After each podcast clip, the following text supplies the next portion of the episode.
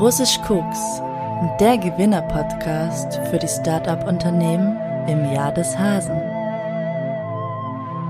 Kaffeeklatsch-Kalkulationen im Altenheim Ammelinghausen. Die Nachhaltigkeitsworkshops treiben deinen Opa in den monetisierten Wahnsinn. Aber er ist und bleibt Boyfriend-Material. Gib ihn nicht auf oder ab. Gib ihn einfach in die schützenden Hände von Henny und Hauke. Willkommen zur neuen Folge Russisch Koks. Hi Hauke. Hallo. Ich bin wieder fit. Hallo Henny, das freut mich voll, dass du wieder fit bist. Hast du mich vermisst? Ein bisschen schon. Wie war es so ohne mich? Naja, es war anstrengend. Aber ich hatte, wurde sehr, sehr, sehr gut vertreten. Vertreten. Also du wurdest sehr gut vertreten von dem letzten Gast von Viviane. Die Vivienne war toll. Mm, Ich habe mich auch ein bisschen verliebt. Ich fand es schade, dass ich nicht dabei sein konnte. Ich fand's gut, dass du nicht dabei warst. Ja, das habe ich mir gedacht. Ging noch ein bisschen länger, wa? Nee, wir haben sofort aufgehört. Die, die musste noch nach Hause zu ihrem Kind. Habt ihr nicht mehr musiziert? Nö. Ah. Hab die dann des Weges entlassen. Ist ja auch eine Mama.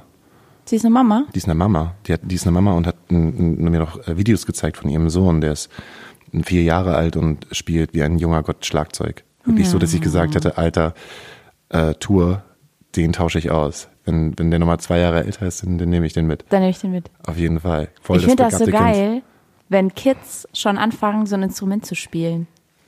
Ich habe irgendwie damals nur Blockflöte und Klarinette gelernt. Das war nicht so cool. Und das habe ich dann auch äh, schnell wieder beendet, bevor ich zu so einem Musikantenverein gehen musste und auf dem Dorf so mit auf dem Fastnachtsumzug mitlaufen und Klarinette spielen. Da habe ich dann gesagt, nee.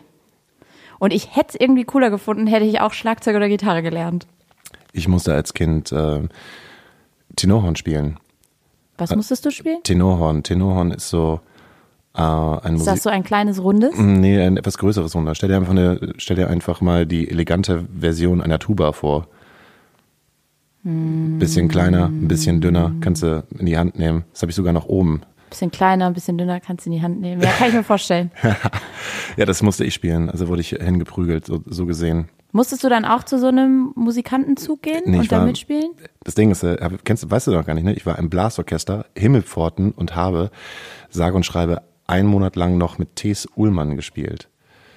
Der war Bei nicht, den Himmelpforten? Ja, ähm, weil Was? T.S. Ullmann hat nämlich auch Klarinette gespielt äh, in Himmelpforten und äh, einen Monat konnte ich noch mit ihm, konnte ich noch mit ihm äh, Musik machen. Wäre ich bloß mal zu den Himmelpforten gekommen mit meiner Klarinette, dann hätte ich so ein Klarinettenduo mit T.S. Ullmann heute und würde die Charts sprengen. das wäre auf jeden Fall, der holt bestimmt auf jeden Fall auch nochmal die Klarinette wieder raus, wenn er die Der holt die. Klarinette wieder raus. Ja, heutzutage kann ja jeder irgendwie wieder so ein, so ein total abgefreaktes Instrument auf die Bühne bringen und das ist so, uh, guck mal hier, T.S. Ullmann spielt Klarinette. Äh, wir haben ihn damals aber aufgezogen und ich glaube, deswegen hat er aufgehört und deswegen hat er auch angefangen, äh, Gitarre zu spielen. Und Das kann ich verstehen, weil Klarinette war auch echt so ein geächtetes Instrument. Ja, ach, du kannst da nicht mit aufreißen. Ich musste dann immer m- Weihnachtsmärkte, Kirchen, Geschichten und das ist halt nicht geil. Schön christliche Lieder mit dem Tenorhorn. Mit 15 spielen. aufgehört, mit 16 die erste Gitarre geholt und habe gemerkt, mit Gitarren kannst du auf jeden Fall Frauen mehr beeindrucken, als wenn du in dieses Blasinstrument hineinbläst. Ich wollte es gerade sagen, mit dem Tenorhorn kriegst du halt auch kein Mädel rum, ne? Mit 15. mit 15 nicht, mit 25, wenn du dann irgendwie in der Ska-Band spielst, wohl eher. Dann bist du wieder cool. Mit Dreads. Und einem charmanten Grinsen. einen charmanten Gesicht mehr mit Dread lassen, äh, wachsen lassen sollen. Ja, ähm, schön, dass ihr wieder reinhört. Wir äh, sind heute wieder ähm, mit einem Gast unterwegs. Und zwar mit einem Gast, den ich noch nicht kenne. Nee, heute haben wir den äh, Spieß mal umgekehrt und ich habe jemanden mitgebracht, den ich dir gleich vorstellen werde. Und ich kann dir schon mal eins versprechen, ich bleibe deiner Tradition treu und es wird ein unfassbar gut aussehender Gast für dich sein. Und er ist männlich oder er ist weiblich? Das wirst du gleich sehen. Oh, ich bin so mega gespannt, das glaubst du gar nicht. Ich bin richtig, richtig gespannt. Aber ich bin noch nicht so gut drauf heute. Bin, Warum bist du nicht gut drauf? Ja, wenn die Leute das hören, äh, dann ist es soweit. Wir, wir mussten unsere, äh, unsere Tour verlegen. Also nicht absagen, sondern verlegen. Voll doof. Warum? Na, weil ähm, erstens sind die Südtermine noch nicht so gut verkauft gewesen, dass wir in unserem Krankenwagen dahin hätten fahren können. Da hat unser, und das, also wir hätten ja noch einen Monat Zeit gehabt, aber das war dann so, komm, dann lass uns das verschieben, weil ich ja immer noch in diesem Modus bin, dass ich äh, mich auf der Bühne jetzt Jetzt spricht er wieder über seine Krankheit. das ist- geht schon wieder los. Aber am Samstag hat Man das, merkt, am du Samstag hat das, am Samstag hat das funktioniert. Am Samstag war ich eine Viertelstunde, eine Viertelstunde kann sowas funktionieren, aber noch keine ganze Show. Okay, also nur noch Vorband-Slots erstmal, bis du wieder fit bist. Ja, wir haben am, am äh, ja genau, wir haben Samstag für 15 Minuten, nee, 15 Minuten, fast 20 Minuten haben wir halt geballert. Und ich habe dann schon gemerkt, dass äh, ich äh, durch äh, diesen Schwindel halt so ganz viele Seitausfälle gehabt habe und der David halt immer, also unser Gitarrist halt immer da war und mich so zurückgeschoben hat. Und Kleiner äh, Ausfallschritt. kleiner Der ist Ausfallschritt. besoffen. Das haben die Leute wirklich gedacht, dass ich so besoffen bin wie die. Kennen sie ja auch schon, ne? Und dann, ich habe ja manchmal mein Mikrofon so in der Hand und schwing damit rum und lass das so ein bisschen wieder wie der Refuse-Sänger um mich herumkreisen und hab aus Versehen unseren Bassisten halt hart getroffen. Schön eine reingehauen auf der Bühne. Genau. Und dann habe ich gemerkt, okay, für 20 Minuten geht das, äh, aber so eine Zwei-Stunden-Show kriege ich noch nicht hin in den nächsten vier Wochen. Und deshalb mussten wir das nämlich gerade absagen und deshalb bin ich gerade ein bisschen traurig. Ja. Absagen nicht verschieben. Aber erzähl auch mal was Positives. Mm. Was gibt's Neues, Geiles zu berichten? Nicht, dass die Leute hier denken, der Hauke ist so ein schlecht gelaunter, crumpy Dude. ich, äh, ich habe für mich meditativ äh, entdeckt, äh, und zwar ähm, gibt es eine Tinnitus-App. Das ist der absolute Wahnsinn. Auf dem Weg, ne, wir sind nach Ulm gefahren und äh, ich habe mich sieben Stunden lang berauschen lassen von der Tinnitus-App und habe mir nur den äh, Gebirgsbach äh, angehört und Ach, das das sind so. Naturgeräusche. Ja, und dann hat mich gerade hier oben äh, Arthur vom Le, Papa, Le Papagoi hat mir den neuen Trend gezeigt. Das ist ASMR. Hast du schon mal was von ASMR Nee. gehört? Ich kenne nur MBSR oder so, so ein Achtsamkeitsprogramm. Ein acht Wochen Achtsamkeitsprogramm. Ja, und ASMR, das sind, das sind Es ist ein acht Wochen Saufprogramm. das ist das acht Wochen Saufprogramm. Ähm, du musst, ähm, du musst dir so vorstellen, du musst dir so vorstellen, dass, äh, dass da YouTuber sind und die sprechen halt ganz leise. Und ähm, die sprechen noch immer so. Und dann sagen sie, ey, ich zeige euch mal was, wie sich das anhört, wenn man aus einer Flasche Bier trinkt. Und das ist das Mikrofon ganz laut eingestellt. Und dann Glück, Glück, Glück, Glück, Glück. Die machen dann so Geräusche. Links Mikrofon, rechts Mikrofon. Und dann sprechen sie auch immer so da rein, damit du so das Gefühl hast, so, du sollst dadurch, also es ist so, so eine meditative Gänsehaut äh, erschaffen. Und ich konnte das nicht glauben. Da, da gibt es Videos, da isst jemand Chicken Wings. Und die hat Ew. äh, Chicken Wings. Und es sind 2,5 Millionen Views drauf. Da, weil da jemand Chicken Wings isst. Und Ich hab, ich verstehe sowas nicht. der neue Trend, ASMR. Also ich frage mich A, SMR. was wollt ihr, also warum macht euch das glücklich, das anzuhören? Und B, woher nehmt ihr die Zeit, um euch eine Stunde lang jemanden anzuschauen, der Schmatz- und Essgeräusche von sich gibt? Ja, nicht nur Schmatz- und Eschgeräusche, sondern die haben dann auch so, so Schnitten so darum Okay. und, und also Geräusche auf alles. Okay. Also ich persönlich unterhalte mich einfach lieber mit Menschen, statt mir sowas bei YouTube anzugucken. Ich auch. Ich habe gerade einen neuen Podcast gehört. Und welchen? Den Podcast von, vom Stern gerade, äh, Faking Hitler. Das ist so geil, oder? Haben wir da nicht schon mal drüber gesprochen hier im Podcast? Nee, haben wir noch nicht drüber gesprochen. Hammer. Sind jetzt auch alle zehn Folgen draußen, ne? Ich glaube, es ist jetzt vorbei. Es ist jetzt vorbei. Hat manchmal ein paar Längen ähm, für die äh, jüngeren ähm, User, für die jüngeren äh, Hörer. Äh, 1983 war der größte Medienskandal in Deutschland, weil sich der Stern einfach 60 äh, 60 Hitler-Tagebücher, gefakte Hitler-Tagebücher hat andrehen lassen für 9 Millionen D-Mark. Alter, für neun Millionen D-Mark, das muss man sich mal vorstellen. Innerhalb von zwei Jahren haben die 9 Millionen an einen wirklich sehr, sehr guten Fälscher bezahlt.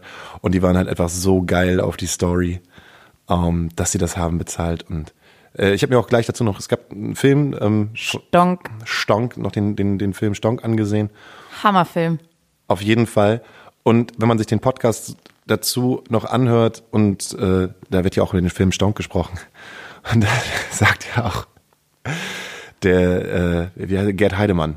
Gerd, Ja. Heide, Gerd Heidemann. das ist der Reporter, der quasi die angeblichen Hitler-Tagebücher besorgt hat. Der sagt ja auch, äh, äh, der sagt ja auch, ja, ich habe den Film angesehen und fand es halt lustig und ganz viele Leute sind, sind dann zu ihm angekommen. Du war das damals, war das damals wirklich so skurril? Das, das war noch viel skurriler. Das, ey, ich kann mir das auch gar nicht vorstellen, ne? Dieser Moment, wo sie es veröffentlichen und alle freuen sich des Todes und denken, wir haben die beste Story, die man in der deutschen Presselandschaft haben kann und dann wenige Stunden später, oh shit, es könnte unser Untergang sein. Sie sind gefälscht. na, na, na, na. Nein, nein, nein, aber auf jeden Fall ist auf jeden Fall ein sehr interessanter Podcast und ähm, weil man ja auch nebenbei noch die ähm, die Originalgespräche zwischen den beiden, den Conny, wie heißt der Conny? Ähm, äh, Fischer nennt er sich, aber eigentlich heißt er Kujau. Kujau, In Conny, echt heißt er Kujau, genau. aber er nennt sich Conny Fischer und tritt ihm, also dem Reporter halt die selbstgeschriebenen Hitler-Tagebücher an. Und dann entwickeln die halt nebenbei so eine Freundschaft. Und der Kujau, der hat das erste Tagebuch ja noch gar nicht fertig geschrieben gehabt, bevor er es überhaupt verkauft hat. Und dann denkt er sich halt immer so wahnwitzige Stories aus, wo jetzt gerade die Tagebücher sind und warum das alles so Verspätungen hat. Und ähm, der, Gerd, der Gerd Heidemann ist einfach so ein vertrauenswürdiger, naiver Bursche, dass er ihm das halt alles abnimmt und er will halt diese Dinge halt haben. Und er lässt sich innerhalb von zwei Jahren halt abspeisen. Und ich weiß jetzt nicht ganz genau, ob das jetzt nur im Film war oder auch echt, dass der Kujau dem halt auch die Asche von Adolf Hitler und Eva Braun anbieten wollte, beziehungsweise ob die die gekauft haben. Ich glaube, das war nur im Film. Das war nur ein Film. Also im Film kommen tatsächlich sehr viele Sachen vor, die gar nicht echt waren. Aber ich glaube, das war eins davon. Okay. Aber trotzdem, wie krank auch der Typ gewesen sein muss, ne? wenn man irgendwie sich hinsetzt und 63 Hitler-Tagebücher fälscht und einfach sich Geschichten ausdenkt, was Adolf in sein Tagebuch geschrieben haben könnte. Heute hatte ich Durchfall. Ich habe schon wieder Magenkrämpfe. Habe drei Wanderer an der Südwand gesehen. Habe, Sie waren schön. sie, sie waren schön. So, und ähm, das Weirde daran ist, stell dir das mal vor, die hätten das nicht rausbekommen. Die, also was, wie, wie wäre es wohl jetzt, wie würde man wohl jetzt über ihn sprechen, wenn sie nicht rausbekommen hätten, dass das, äh, dass das Fake ist? Sie haben es ja nur rausbekommen, weil ähm, die Bücher, in die er das reingeschrieben hat, ähm, da gab's, die, die wurden halt geklebt und den Kleber gab's halt damals noch nicht in der Zeit und gebunden, auch dieses, äh, ähm, wie, wie sie es gebunden haben, wurde damals auch noch nicht, äh, äh, so, die wurden halt damals noch nicht so nicht hergestellt und Also ähm, man hätte es ganz einfach rausfinden können, dass die Dinger gefälscht sind. ja, weil die vorne ein F raufgedruckt haben statt Ja. ein A.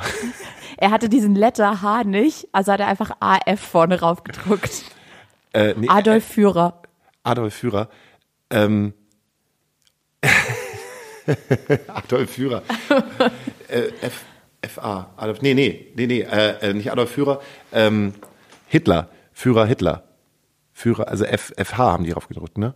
Nee, AF. AF? Es stand AF drauf und nicht AH. Ach, stimmt. Weil das A gab's, aber das H gab's nicht. Adolf in der Führer. Lettersammlung von Kujau. Cool, das hast du auch durchgehört. Oh, Mhm. Hammer. Hast, hast du noch hab's irgend- durchgesuchtet. Stimmt, du warst ja auch krank. Hast du noch irgendwas Schönes äh, durchgesuchtet? Netflix? Ja, ja. Hast du- ich habe mir, ich war ja zwei Wochen krank und war wirklich so krank, dass ich nur im Bett lag. Also habe ich mir einen Sky-Ticket-Monatspass gekauft und habe der Pass angeschaut auf Sky. Das, ist eine deutsche Serie, ne? Ja, das ist eine deutsch-österreichische Serie, spielt im Grenzgebiet. Und da geht's um einen Serienmörder. Und eine deutsche Beamtin und ein österreichischer Beamter ähm, wollen diesen Fall aufklären. Und in der ersten Folge denkt man noch so, ja, könnte jetzt auch der Anfang von einem Tatort sein. So einer ein bisschen crumpy, die andere so der kleine Sonnenschein. Und dann wird so abartig gut. Ich habe das in zwei Tagen oder drei Tagen durchgeschaut. Kann ich sehr empfehlen. Die 4,99 für ein Sky-Ticket für einen Monat lohnen sich. Aber es gibt natürlich auch noch andere Streaming-Dienste wie Netflix zum Beispiel und Amazon Prime. Das stimmt, aber es ist ein Sky-Original. Es gibt's also nur da. Und das muss ein Schweinegeld gekostet haben. Hashtag keine Werbung, weil wir haben kein Geld bekommen. Hashtag. Hashtag, hast du schon, schon Love, Death and Robots angefangen auf Nein. Netflix? Habe ich gestern angefangen, ist glaube ich der Shit. Ja? Ähm, das sind 21 Kurzgeschichten, äh, Love, Death and Robots. Der Titel sagt eigentlich alles aus. Äh, das meiste sind animierte, ähm, ähm, animierte Kurzgeschichten. Da Sieht muss ich mal wieder krank werden. Sieht super geil aus und macht richtig Bock auf mehr.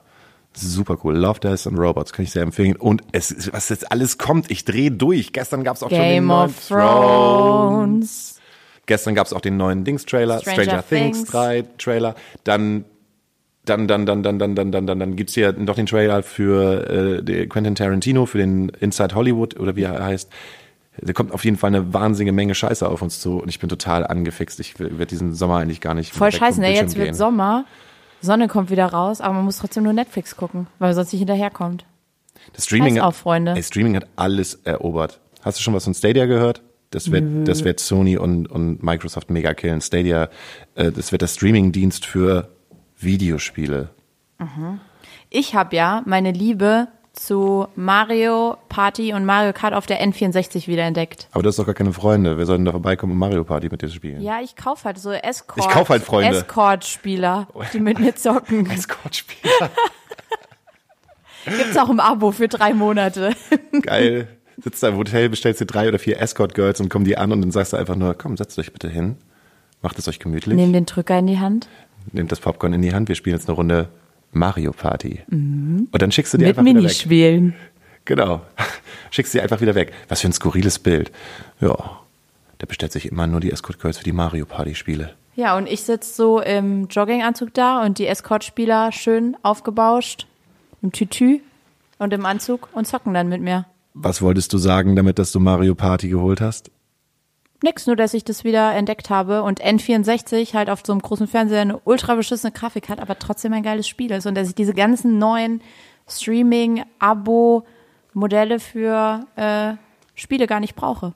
Ich bin da oldschool. Ich auch. Ich habe auch noch einen N64. Aber ich habe Wir damals. können ja mal zocken. Ich gebe dir auch einen Zehner. Ich hasse aber Mario Party. Ich habe damals nur äh, auf dem N64 äh, Zelda gezockt. Zelda Ocarina of Time. Classic. Wunderbarste Spiel der Welt. Das kennen die ganzen Kinder gar nicht mehr von Nee. damals. Aber apropos wunderbar, wollen wir mal in die Pause gehen und dann hole ich dir dein Blind Date rein? Okay, holen wir mal mit Blind Date ran, aber ich können mir nochmal einen Song wünschen. Ähm, auch diese Woche ähm, für Überraschung gesorgt. Äh, für mich ein sehr, sehr rebellischer Song und zwar richtig gutes Zeug. Was denn? Deichkind. Richtig, Oh. richtig gutes Zeug. Der, ist, der ist so ein Guerilla-Song. Lars Eidinger im Video. Lars Eidinger im Video und diese geile Szene, wo der vom Kühlschrank steht und sich was rausholen will und nach hinten einfach wegkehrt. Und es ist, es ist, ich weiß nicht, ob, ich, ich weiß nicht, ob das die Kids halt geil finden, aber ich fand das für einen Deichkind-Song und generell für alles gerade ähm, super unanbiedernd, super Guerilla, der, die ganze Produktion vom Song, äh, richtig gutes Zeug. Ich, ich find's gut, ich feiere es ab, der kommt auf die Playlist. Geil, der kommt auf die Eins heute in die Playlist. Gut, richtig gutes Zeug. Und ich wünsche mir was von einer ganz neu gegründeten Band. Ähm, vier Girls ähm, aus vier bestehenden Bands, die mir persönlich nichts vorher gesagt haben. Die nennen sich Destiny's Child. Destiny's Child, Survivor. Die nennen sich My Ugly Clementines und haben ihren Song am Valentinstag released. Hahaha, Wortwitz. Und der Song heißt Never Be Yours. Und das ist super, super geil. Das ist so ein bisschen Crunch-Rock-Attitüde, aber auch gemischt mit so ein bisschen souligen und jazzigen Elementen. Bin ich ein mega Fan von. Kommt auf die Playlist von mir. Bam, gut. Dann würde ich jetzt mal sagen, hey, wir sehen uns gleich wieder. Bis gleich. Tschüss. tschüss. Zigarette. Hallo, hier ist die Melissa van Gruben. Ich bin 43 Jahre alt und ich vermisse es total, begehrt zu werden. Um mich als richtige Frau zu fühlen, brauche ich einen Mann, der es ohne mich nicht lange aushält und der weiß, was er an mir hat.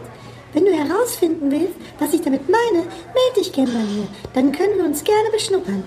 Ein Tipp, ich mag es gern romantisch, aber auch ein bisschen frech.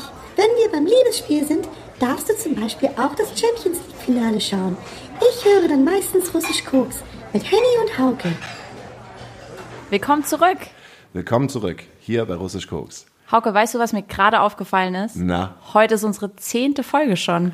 oh mein Gott, wir haben ein kleines Jubiläum. Wir haben ein kleines Jubiläum. Und zudem habe ich dir, wie angekündigt, einen ganz besonders gut aussehenden Gast mitgebracht, damit ich deiner Tradition gerecht werde. Heute hast du ein Blind Date. Und der Gast ist nicht weiblich, sondern männlich und sieht fantastisch aus. Das wirst du gleich sehen. Wir tun jetzt so, als wenn er jetzt schon reinkommen würde. Wir tun jetzt so, als würde er reinkommen. Muss ich das jetzt rausschneiden oder kann ich so drin lassen und sagen, dass er schon sitzt? Da, nee, wir tun so und jetzt kannst du deine ASRM-Tapser-Geräusche machen. Okay, ich mache jetzt ASMR-Tapsgeräusche. Hier ist dein Blind Date. Augen auf. Wuhu, hallo. Hallo, wer bist denn du? Ich bin der Jörg von Love A, Schränk, Schränk und Lala und Trixie. Und ich darf heute bei euch Podcast-Gast sein. Hi, Jörg von Love A. Hi Jörg, schön, dass du da bist. Oh Mann, ich kann nicht so tun, als wenn ich dich nicht kennen würde. Ja, ich weiß, Hauke. Das ist scheiße. Ich möchte nicht so tun, als wenn ich nicht kennen würde. Ich freue mich voll, dass er da ist. Es ist sowieso alles erstunken und erlogen und eben, als ich das mit dem Jubiläum gehört habe, da bin ich sowieso erschrocken, weil ich, äh, ne, Jubiläumsgast. Fühlst du dich dann alt? Naja, das tat ich vorher schon, aber es unterstreicht nochmal meine Selbstwahrnehmung. Du hast doch gerade schon im Vorgespräch gesagt, dass du erst zarte 42 Jahre alt bist. Das ist, das ist noch nicht alt. 42 ist das neue 32. Ja. Du siehst übrigens noch fantastisch aus. Für, für 42. Das ist ja, ihr dürft das auch oft und gerne wiederholen während dieses Gesprächs. Wir schmeicheln unseren Gästen gerne. Komm, ich muss, ich muss, muss ich dir aber ganz ehrlich sagen, ich kann es nicht zurückhalten, weil ich das total toll finde, dass er da ist. Ich habe das mich, ich, ich muss das nämlich heute erraten. Dann so, hm, ich habe einen Gast und äh, äh, sie hat sich so gefreut und dann äh, äh, hat sie gesagt, wir sind Blind Date, aber du kannst ja schon mal gucken, ob du es errätst. Und das war meine erste Frage. Jörg von Love, ey. Er hat es wirklich sofort geschickt und ich wollte ihm so ein kleines Rätsel aufgeben und er hat sofort erraten. Das ist voll geil. Ich finde das total cool. Schön, dass du, schön, dass du da bist. Ich freue mich mega. ich freue mich auch für die, äh, Vielen Dank für die Einladung. Ich habe den ganzen, ganzen Tag darauf gefreut und habe äh, extra auch wieder den ganzen Tag heute Love A-Songs gehört, weil ich mich so darauf gefreut habe. Ja. Weil ich, muss ich ganz ehrlich gestehen, ähm, ich habe euch noch nie live gesehen. Und es ärgert mich so sehr. Und äh, ihr wart ja auch, äh, auch beim Reeperbahn Festival. War das letztes Jahr oder war das vorletztes Jahr schon?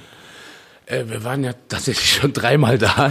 Wann, wann war diese Geschichte Große Freiheit, wo ihr vorher noch im Molotow gespielt habt? vor zwei Jahren, glaube Das ich. vor ja. zwei Jahren. Habt ihr letztes Jahr auch da gespielt? Nee, letztes Jahr haben wir, nee, letztes Jahr Ja, war die Übung- Lesung, genau. Da hatten wir nur diese, Lesung und, und wo habt ihr letztes Jahr live gespielt? Übung gefährlich, ne?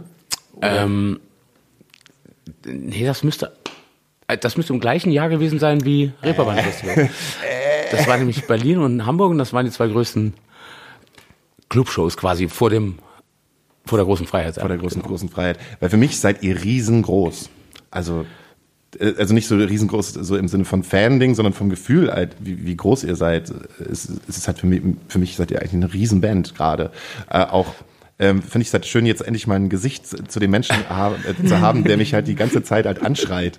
Und weil äh, ich wissen will, wer, wer schreit so unfassbar gute Texte auf ähm, so geil produzierten, was ist das? Ich kann es nicht mal noch die neue Platte. Das ist nicht Wave, aber auch kein Punk. Ich kann es gar nicht irgendwie, ich kann es irgendwie nicht zuordnen. Aber es, es hat einfach so eine krasse düstere Atmosphäre, die mich super mitreißt und die halt auch momentan für mich halt irgendwie einzigartig ist. Oh, das hast du richtig gut gesagt. Keine Schublade, keine Schublade benutzt und trotzdem alles eingefangen, was ich auch so, so hören möchte. Schön aus. Willkommen beim Wohlfühl-Podcast. So, soll ich dir dann noch dein nächstes Bierchen aufmachen und dann streiche ich dir noch mal ein bisschen überdrücken? ja, sowas in der Richtung, genau. Ja, aber ich, ich, ich, ich, ich hätte mir jemanden ganz anderes, ich hätte, erst, hätte mir das ganz anders vorgestellt. Äh, Ich, ich bin ein bisschen, nein, ich bin nicht enttäuscht, aber ich, Das ist, das ist oft so. nee, finde ich geil. Ich habe irgendwo gelesen, dass du der Einzige bist, der, der kein Abi in eurer Band hat. Und, und Wie geil ist das denn, dass du das sagst? Mein lieber Freund Andreas, der augenblicklich in äh, Jerusalem wohnt und da einen Job an der Uni hat, äh, mit dem habe ich jetzt gechattet, weil ich ihn besuchen möchte dieses Jahr. Und der hat fürs Trust Fanzine geschrieben lange Jahre und der hat damals bei unserer zweiten Platte, glaube ich, das äh, Zitat von ihm, halt so der einzige, der einzige ohne Abitur schreibt die Texte. Was soll, was soll das denn für eine Kapelle sein? Genau, So. ah, das, das war ein, genau, das war ein Trust Magazine. Also, Das hat jetzt äh, der Jens vom, vom Handwritten Mac, der hat das auch bei dem Interview aufgegriffen als Überschrift. Und dann musste ich ihm sagen, also ey, das ist ein Zitat vom Kumpel. Irgendwie, das stand schon mal irgendwo, aber benutze es gerne. Also es- ist ein saugeiles Zitat. Das gibt mir Hoffnung, das gibt mir Kraft selber als Musiker zwischen den ganzen Gelehrten zu stehen und gute Texte zu schreiben. Man kann also auch ohne Abitur Musiker werden. Erfolgreich. Erfolgreicher Musiker. Ist das, also siehst du dich als, siehst du dich als erfolgreicher Musiker? Macht ihr, ich, ich weiß ja nicht, wie schon gesagt, ne, für mich seid ihr groß, so, aber jeder Musiker äh, zu einer bestimmten Größe macht ja noch irgendetwas äh, nebenbei, um das zu finanzieren, dass der das machen kann, was er gerade tut. Seid ihr alle Musiker durch und durch? Nee, sind, also keiner von uns ist Musiker. Wir sind alle Punks mit Instrumenten. Das ist ja ein wichtiger Unterschied zu diesen Musikern. Ähm, aber um auf die andere Frage zurückzukommen, ich habe schon das Gefühl, dass es groß ist. Also für mein Dafürhalten ist es auch groß. Ähm, umso trauriger, dass es immer noch nicht, äh, sag ich mal, reicht, um davon zu leben. Aber das bringt ja auch viele Vorteile mit sich, dass man keine Kompromisse eingeht. Aber ich finde es auch sehr, sehr groß. Also für meine Idee von ne, eine Band aus Freunden, die irgendwo im, im in der Waschküche von der Mama angefangen hat zu proben oder eine Band zu sein, äh, für die ist das schon groß. Also ich würde schon sagen, dass wir einen gewissen Stand haben. So. Und jetzt auch im Sinne von ähm, Punk und groß, groß, ich will jetzt nicht groß äh, äh, als passt ja schon nicht, da ja, fängt's ja, schon ja, an. Genau, ne? man, man, wenn man groß sagt, dann rutscht man sofort in den Mainstream-Bereich rein und wenn man dann aber auf jeden Fall so eine Band gerade sieht, wie Ketka, die sich vom Gefühl her nochmal neu erfunden haben, äh, so ist es, so ist mein Gefühl irgendwie, dass sie irgendwie es geschafft haben mit dem äh, Wir versus ich oder ich versus wir. So rum, ja. ja der Esel nennt sich immer zuerst. ich versus wir. Und auch mit der neuen EP irgendwie voll nah am Zeitgeist zu sein. Und ich meine, der Markus Wiebusch ist ja auch wie gerade knapp 50. Und ähm, äh, egal welcher Jungrapper oder die es nicht schaffen, irgendwie den, den, Zeitgeist ganz gut wiederzuspiegeln. Wenn, wenn es so kommen würde, also wenn das wenn so der Ketka-Moment bei euch kommen würde, wäre das immer noch etwas, was du dann durchführen kannst? Auch als Punk? Naja, was, also das ist ja sowieso so ein Ding. Also ich habe ja auch ähm, eben noch mit einem Freund drüber gesprochen, dass ähm, das sehr schwierig ist mit diesem, ich ärgere mich oft selber über diesen Dogmatismus, den ich ähm, mitbekommen habe in dieser Punk-Szene. Oder dieses, ähm, naja, wir machen ja nur, wir machen ja nur Musik. So habe ich das auch gelernt. Ich finde das auch schön, diese Idee, dass der auf der Bühne nicht mehr wert ist als der vor der Bühne und da kein Wellenbrecher ist und kein Rockstar und ein Kunde, sondern Leute, die zusammen Spaß haben und ihr Ding feiern. Äh, so einfach ist es natürlich nicht. Und natürlich ist es auch schön, wenn viele Leute kommen aber ähm, es ist eben so, sobald du als, als Punk oder wenn du irgendwie mit Punk groß wirst und du hast dann mit dem, ist ja egal, was du machst, ob du jetzt in deinem Beruf dann erfolgreich bist oder äh, mit deiner Band einfach so einen Anfall von Erfolg hast, ähm, das wird ja sofort kritisch beäugt, weil das ist ja schwierig. Und dann wird gefragt, machen die das nur noch äh, wegen dem Geld oder geht es überwiegend um das Geld? So, und äh, das ist immer so ein Thema. Also man ist da immer sehr vorsichtig und sehr dogmatisch, also sogar ich mir selbst gegenüber, äh, weil ich so groß geworden bin, irgendwie so mit diesem Vorsicht. Ne? Also jetzt so die Leute, die, die Geld verdienen und für Pepsi Werbespots machen, die sind wahrscheinlich kein Punkrock mehr.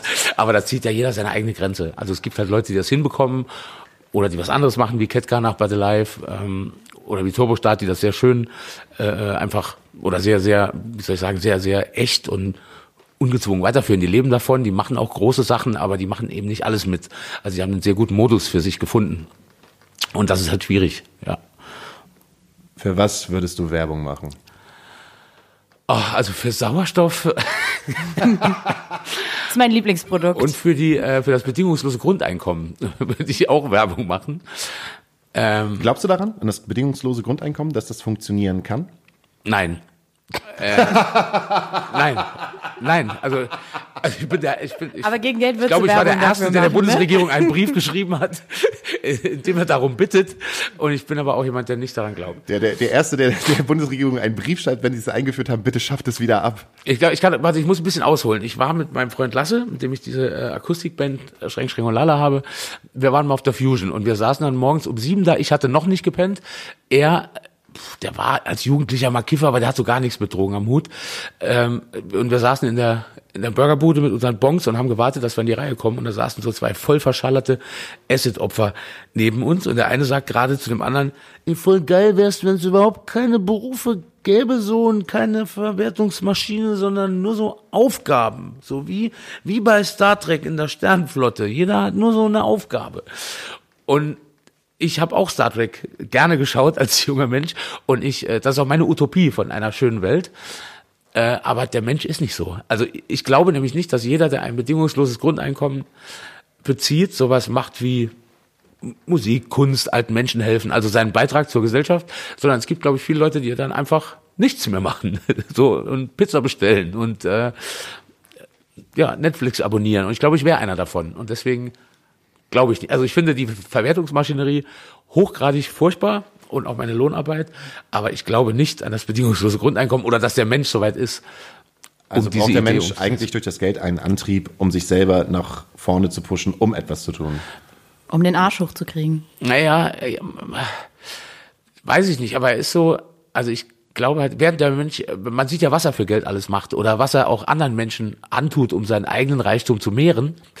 Und wenn ich mir das anschaue, dann glaube ich nicht, dass jemand, der gerade so viel bekommt, dass er leben kann, dass der das Gefühl hat, jetzt den ganzen Tag sich zu überlegen, was kann er, was kann er anderen Gutes tun. Also ich glaube, es gibt diese Menschen und diese Menschen, die diese Idee haben, das ist auch wunderschön, aber ich halte es für eine, für eine Utopie, glaube ich. Also und weitestgehend nicht, nicht realistisch.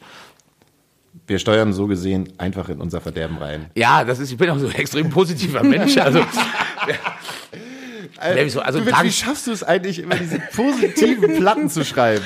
Bin, ja, das, aber das, äh, das werde ich tatsächlich oft gefragt. Also es gibt auch Leute, die, äh, die sich fürchten vor einem ersten Zusammentreffen. Also ah, so miesepetriger äh, Misanthrop, der, äh, der ja auch alles Scheiße findet und dann einfach zu meckern hat. Ich bin im Tagesgeschäft ja ein sehr äh, gut gelaunter, äh, offener Mensch. Aber äh, ja, das ist eben der, der Job, den wir machen müssen bis zu unserem Lebensende, damit es uns und den unseren gut geht.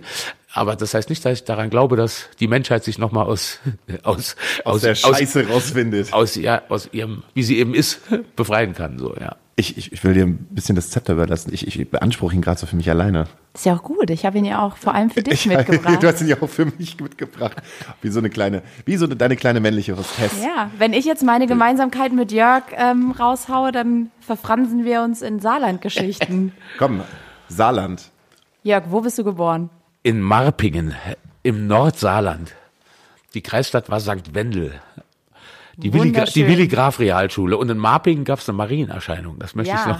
noch. Mega Trubel. Erzähl mal davon, wie war das, in einem heiligen Ort aufzuwachsen? Das war schön. Meine Oma wohnt in Sichtweite äh, der Kapelle.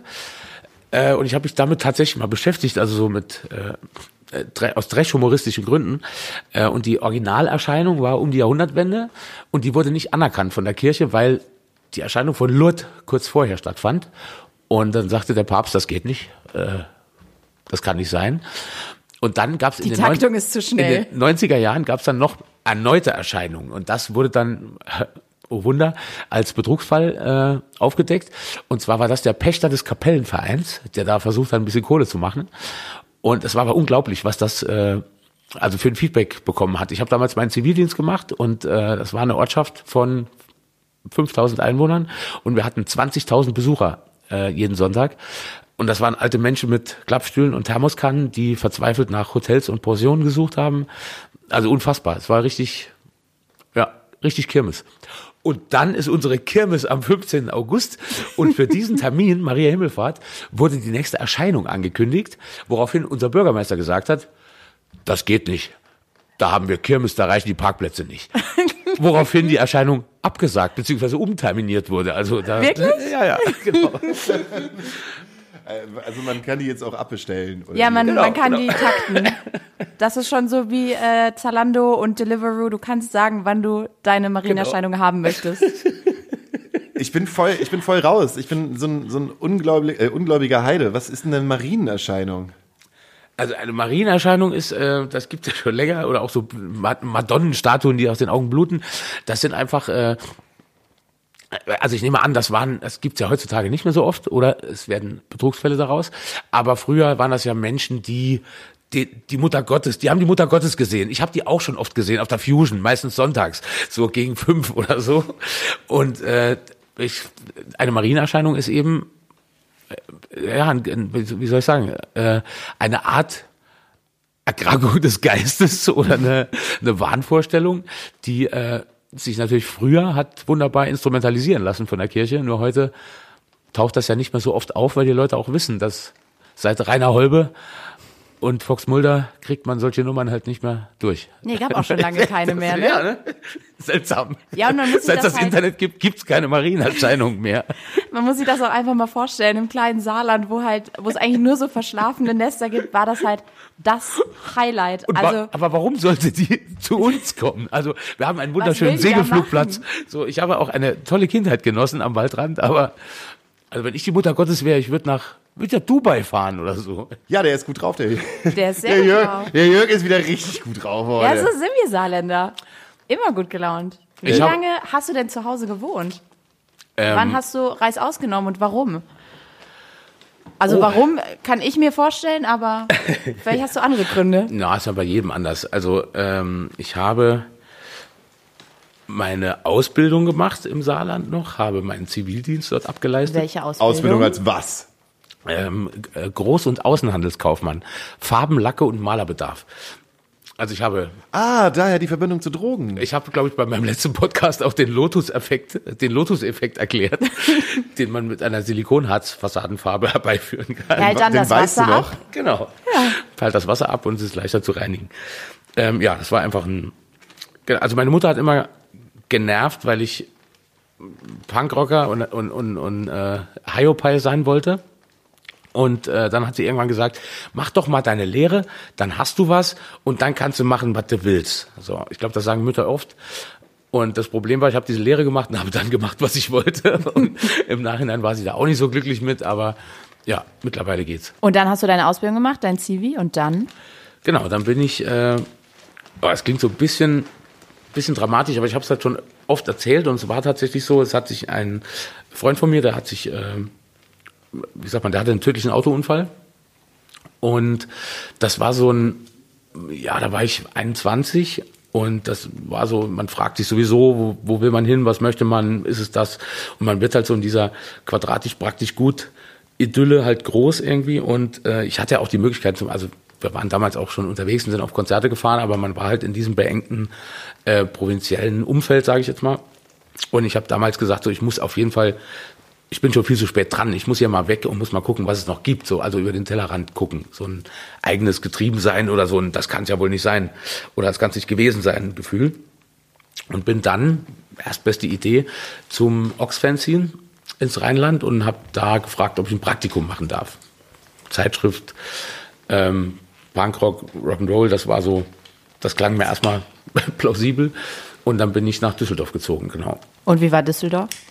Ähm, Düsseldorf Hat ja auch so einen ganz eigenen Ruf. ja, weil also rückblickend auch gut, weil ich eben mich in der, sag ich mal, in der richtigen Bezugsblase aufgehalten habe. Also da gibt's, da gibt's halt auch gute Leute so. Also ich glaube dieses, also ich hatte viele Freunde und Bekannte, die Köln oder Düsseldorf, das ist ja das größte Dorf der Welt da im Rheinland. Das sind ja die großen Städte alle auf einem Haufen. Und äh, man war dann oft in, keine Ahnung, in Köln oder auch Essen, Bochum, Ruhrgebiet äh, unterwegs. Und äh, gerade Düsseldorf hat ja, glaube ich, mit, mit Fehlfarben so eine der bekanntesten äh, Wurzeln. Natürlich hat die Altstadt und die Junggesellenabschiede nicht mehr viel damit zu tun, aber die Hosen und Fortuna Düsseldorf, also ich glaube, man unterschätzt das. Die haben ja auch äh, Euro, kommen aus Düsseldorf, also dieses ganze Blur-Fanzine-Umfeld, alles Leute, die sehr, weiß ich nicht, sehr kunstaffin sind, sehr Konzerte machen, Bands haben, äh, irgendwelche Events veranstalten. Also da war schon immer was geboten, so auch wenn es schwer war, da reinzukommen als kleiner Junge vom Dorf. So Wie alt warst du da? äh, 20 oder 21. Und wie lange hast du da gewohnt? Oder beziehungsweise wie lange warst du da in dem, ähm, in, in dieser Clique, wenn man das so sagen darf? Äh, Eigentlich gar nicht. Also das, das kam tatsächlich später. Ich war, glaube ich, immer mehr so Gast. Also das waren so, das waren die Leute von Blur, vom Blur oder dieses Euro, dieses Euro-Umfeld. Und ähm, genau, dass man sich kannte und schätzte, kam dann erst später. Also ich kannte die, aber die kannten mich natürlich nicht. Ähm, und ich habe da erstmal ein Jahr lang Praktikum gemacht, war dann noch mal ein Jahr in Saarbrücken, weil man ist mit dem Praktikum fertig, man geht wieder nach Hause. Besser wusste ich es nicht. Und äh, bin dann aber äh, der Liebe wegen wieder nach Düsseldorf und bin dann auch sieben Jahre noch hängen geblieben, ja. Äh, und dann äh, war der Weg Hamburg. Ähm, nee, es war dann äh, über Umwege. Also ich war dann erstmal bei einem Musikvertrieb in Wuppertal beschäftigt und habe dann äh, mit meinem lieben Freund Alex von Pesco, ähm, der hatte einen Laden mittlerweile eröffnet. Also Tante Guerilla heißen die, das war so Streetwear, Klamotten, Platten. Und mit dem hatte ich so als Teenie rumgesponnen, ob man nicht mal eine Kneipe mit Plattenladen und Konzerte machen und so machen sollte. Und der hatte dann diesen Laden und sagte, ja, sie wollen nur noch einen neuen Laden aufmachen in Trier. Und da suchen sie noch jemanden, der das machen würde. Und das war so, ja, nochmal sich verändern nach sieben Jahren beim Musikvertrieb und mit Freunden was machen. Also ich höre es gut, wenn's Ich weiß, aber trotzdem musst du halt rein. und äh, genau, das war dann, da war ich dann daraufhin dann fünf Jahre in Trier und bin dann wieder nach Wuppertal für zwei Jahre, äh, um quasi den Job vorzubereiten, damit ich nach Hamburg gehen kann, ja. Weil ich eine Tochter und eine Freundin damals hier hatte.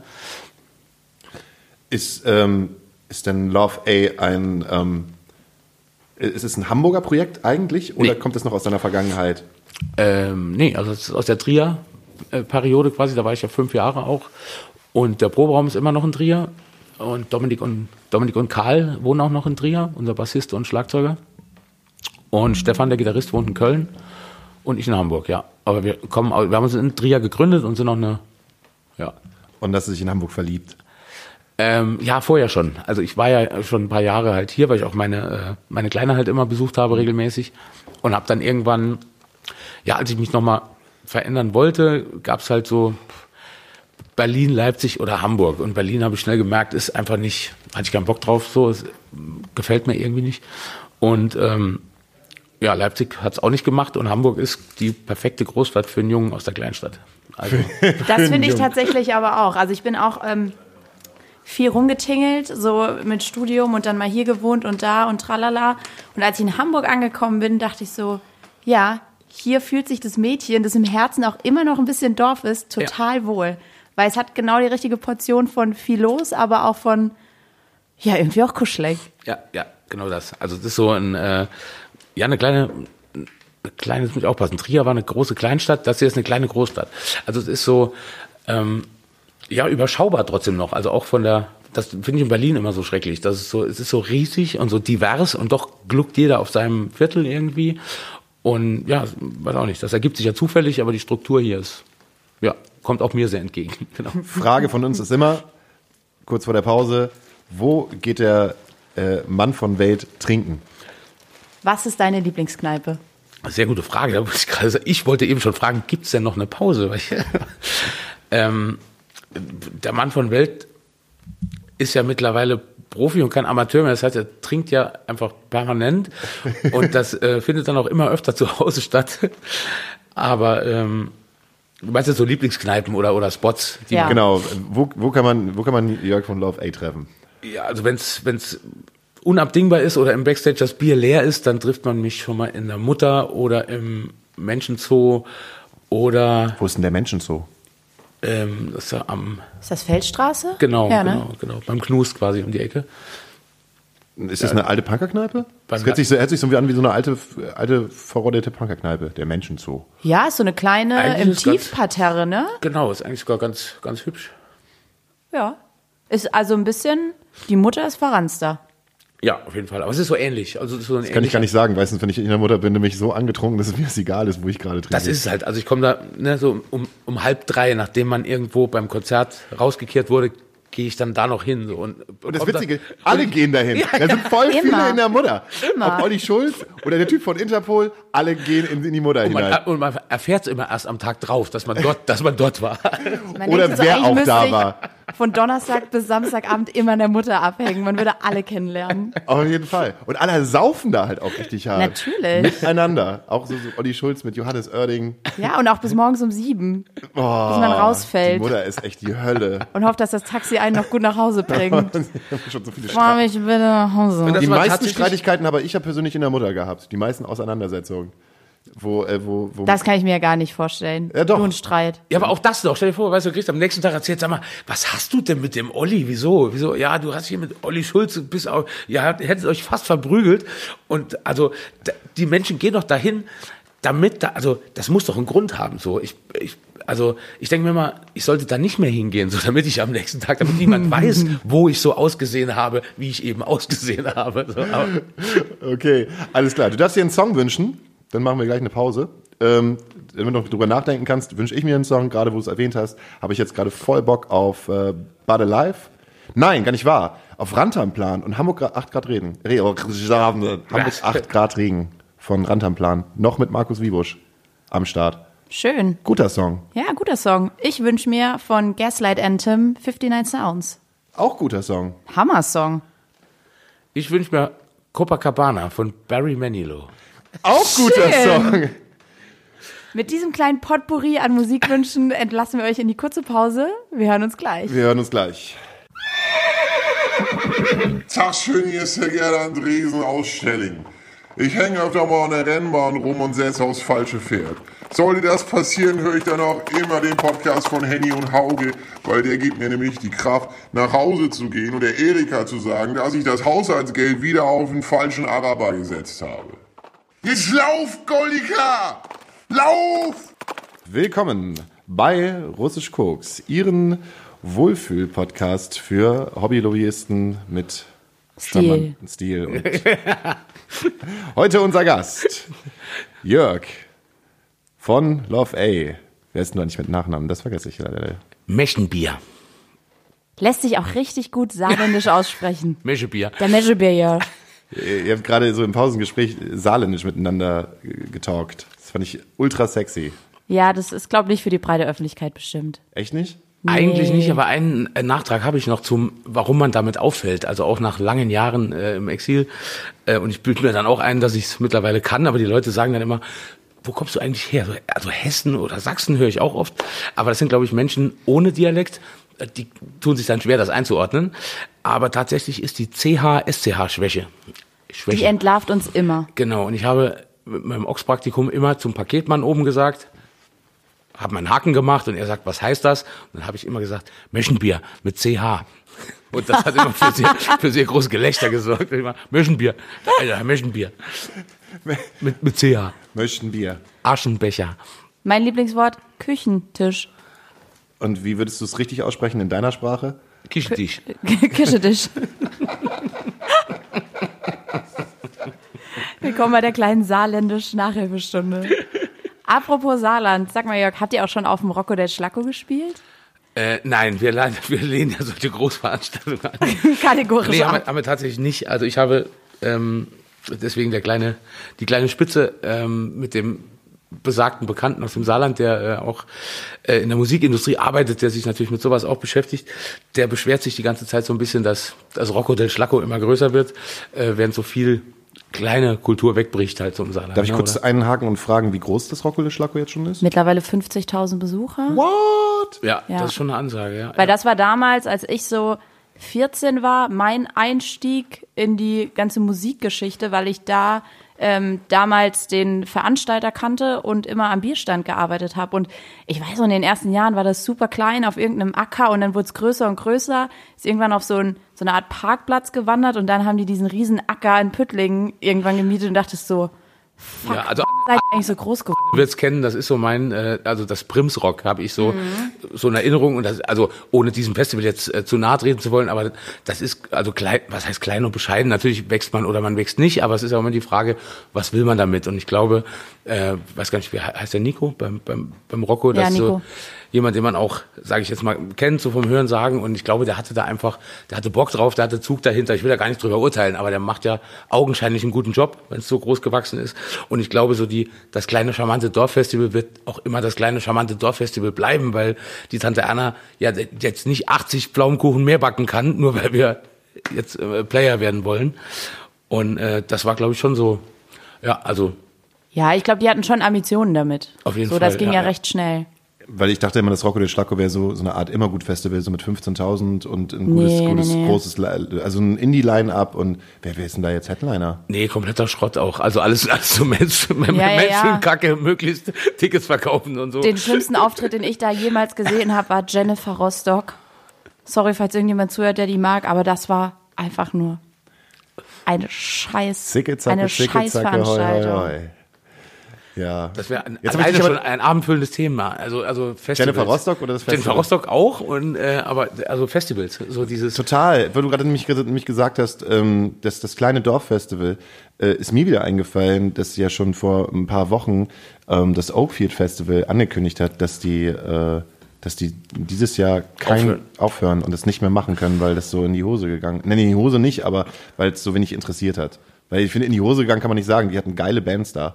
Ja, in die Ähm, Hose gegangen, weil, also ich glaube, weil es über Jahre jetzt einfach nicht, also normalerweise sagt man, ja, okay, man muss auch mal zwei Jahre bluten, äh, aber dann muss es halt funktionieren. Und zwar wirklich, ich fand es auch bitter, also kenne Christian auch und das ist, glaube ich, das ist einfach nicht, nicht schön, wenn du merkst, so eigentlich hast du ein Händchen. Also ich hatte so das Gefühl, dass das auch vom Line-Up her immer richtig geil war. Habe ich das sehr wohl gefühlt, weil da auch sehr kompetente Leute backstage sich um den um die Künstler gekümmert haben. Also da war einfach eine gute Atmosphäre und trotzdem hat es den Leuten nicht gereicht. Und das fand ich immer sehr, ja, sehr traurig halt so, dass die aufhören müssen jetzt. Also insidermäßig wurde immer gesagt, das Booking hat einen zu guten Musikgeschmack. Das, ja, das ist gut, das ist oft das Ding, ne? So, aber ich meine, die hatten, ich glaube, die hatten einmal auch richtig Pech, wo sie zum Beispiel Turbostadt hatten abgesagt. Mhm.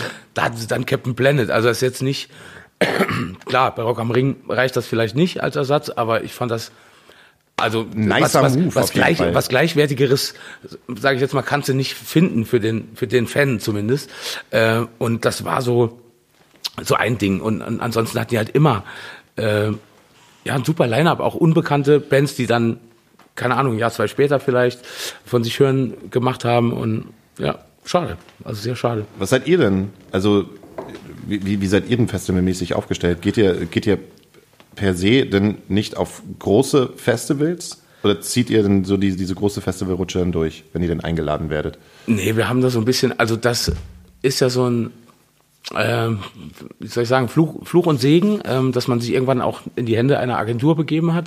Man hat natürlich dann äh, den Bad Cop vorgeschaltet, der auch mal, also es fragt ja auch jeder 17-Jährige mit dem Jutz im Dorf, der schreibt ja dann, hey, hättet ihr nicht Bock, was ist denn nächsten Samstag? Äh, Wir kochen auch voll lecker. Ähm, was gar nicht blöd jetzt klingen soll, aber Und man kann das auch so gut nachvollziehen, ne? weil als man selber klein auch- und im Jutz war, ich wollte man das E-Mails, auch Ich habe die gleichen E-Mails geschrieben und deswegen wollte ich diesen Menschen nicht mehr das Herz brechen äh, und habe deswegen gesagt, dafür brauchst du halt eine Agentur, die eben einfach sagt so, hey, wir haben auch nur noch, wir haben nur 20, 30 Termine im Jahr, wir können auch, also wir haben an jeder Steckdose gespielt, solange wir das konnten. Ähm, und das ist schnell an seine Grenzen gestoßen, einfach bei dem, was man der Band an Zeit widmen kann. Und äh, wie war die Frage? also es ist Wenn ich jetzt schreiben würde, ich hätte so ein kleines süßes Festival. Nee, Mal, also was gener- macht- generell- ihr- macht generell, wir ihr macht noch nicht- pro bono. Ihr macht noch pro bono. Wir wehren uns auch nicht gegen, gegen, äh, gegen große Festivals, aber die Frage ist halt dann auch, ähm, man hat zum Beispiel, natürlich sind da die Ansprüche auch anders. So die Agentur sagt halt, wobei die, also das ist cool, wir sind da alle äh, Schwestern und Brüder irgendwie bei Audiolit, aber äh, Tommy sagt da natürlich so, keine Ahnung, wir könnten nachmittags um 16.30 Uhr auf dem Hurricane spielen. Das kann man dann mal machen, weil man mal im Backstage-Bereich vom Hurricane negativ auffallen möchte oder damals saufen will oder will mal gucken, wie das aussieht. Ähm, wenn man das aber mal gemacht hat, muss man nach zehn Jahren, finde ich, nicht nochmal um 16.30 Uhr auf dem Hurricane spielen, um, äh, um irgendwie wie eine ambitionierte junge Band oder so auszusehen. Das ist halt Kokolores so. Dann fahre ich lieber irgendwo hin, wo ich die Leute mag und kenne und das einen kleineren Rahmen irgendwie hat. Also wir sind jetzt keine ausgesprochene Festivalbands, wir wehren uns aber auch nicht dagegen. Tour oder Festival? Ähm, schwierig, also hat beides sein Führen wieder. Tour geht ja sowieso nicht mehr als vier Tage. ähm, nicht, nein, ausnahmsweise nicht wegen dem Alter, sondern ich sage halt immer, also wir hatten, glaube ich, einmal eine, eine Woche mit Frau Potz und da merkt man halt einfach, dass man, Alt wird. Genau, also dass man nicht jeden Vor Tag... allen Dingen halt, weil Frau Potz, das ist auch schon wieder fünf Jahre her. Ja, ja, das, auf jeden Fall. Aber die Sache ist, dass, also ich habe halt angefangen damit, damit, äh, ich glaube, damit die Mädels nach dem kleinen dicken Jungen gucken und weil ich wusste, die Band bezahlt nichts für ihr Bier. So, das ist der Grundgedanke. Und wenn ich sieben Tage auf Tour gehe, muss ich um 12 Uhr nachts das Bier trinken einstellen und mich ins Bett legen, damit ich acht Stunden Schlaf bekomme, weil man sonst einfach keine Woche durchhält. Ähm, wir leben aber davon, dass wir uns bis morgens um sechs an der Theke festhalten, uns mit jedem anfreunden, der da ist, zwei Päckchen Zigaretten rauchen und saufen, als gäbe es keinen Morgen. Und das kann man leider nicht über diese Distanz leisten. So, deswegen, Habt ihr so auch Ketka kennengelernt und seid auf die neue EP gekommen?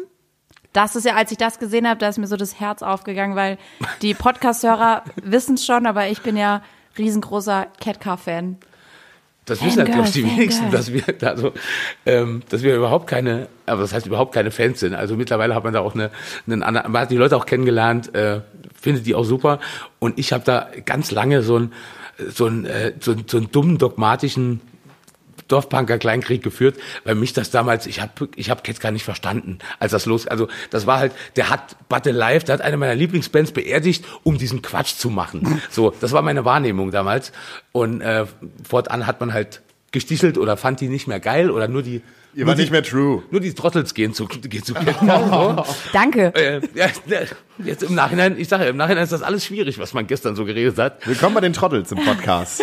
Und äh, wir haben ja tatsächlich, also ich glaube, Ketka sind auf uns aufmerksam geworden wegen diesem Diss, den wir auf unserer ersten Platte halt äh, quasi eingebaut hatten, das mit den Nachbarn, die nur Ketka hören.